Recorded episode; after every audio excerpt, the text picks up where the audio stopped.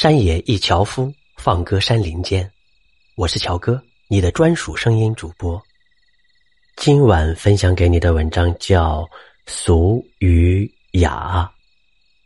汉字作为一种文化，非常奇妙，其奥妙在于，只要稍作改动，它们的意境可以立马大不同。比如，看上去很俗的一句话，有时哪怕只改动上一两个字，其雅与俗的境界就会立马迥异。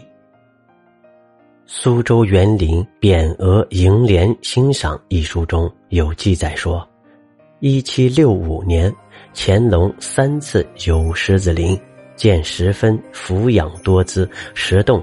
剔透空灵，环境优雅静谧，就写下了《游狮子林集景杂叹》七绝三首与七律一首，并赐此真趣匾。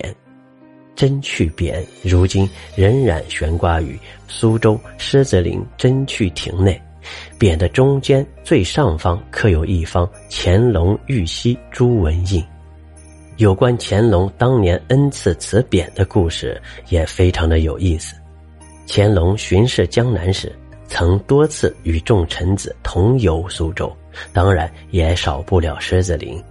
据说有一次，他见狮子林中假山堆叠，池水清幽，小桥别致，曲径回转，兴之所至，挥毫写下了“真有趣”三个字。随他一同游园的大臣，园子的主人黄熙感到这三个字过俗，却又不好明说，就灵机一动，当即跪奏，祈请乾隆将其中的“有”字赐给自己。乾隆很快就悟出了黄熙的意思，当即说：“真有趣，三个字去掉一个‘有’字，正好与宋人王禹琛的诗句‘忘机得真趣’。”怀古生远思的意境相合，便亲赐黄溪有字，从而为后人留下了这块真趣匾。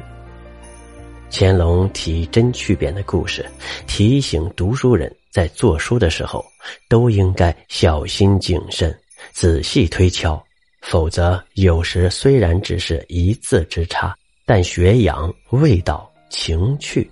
却已是雅俗不同了。提匾写字精确用字，哪怕只是一个字，即可从俗到雅。可若是说话演讲，又如何能够做到呢？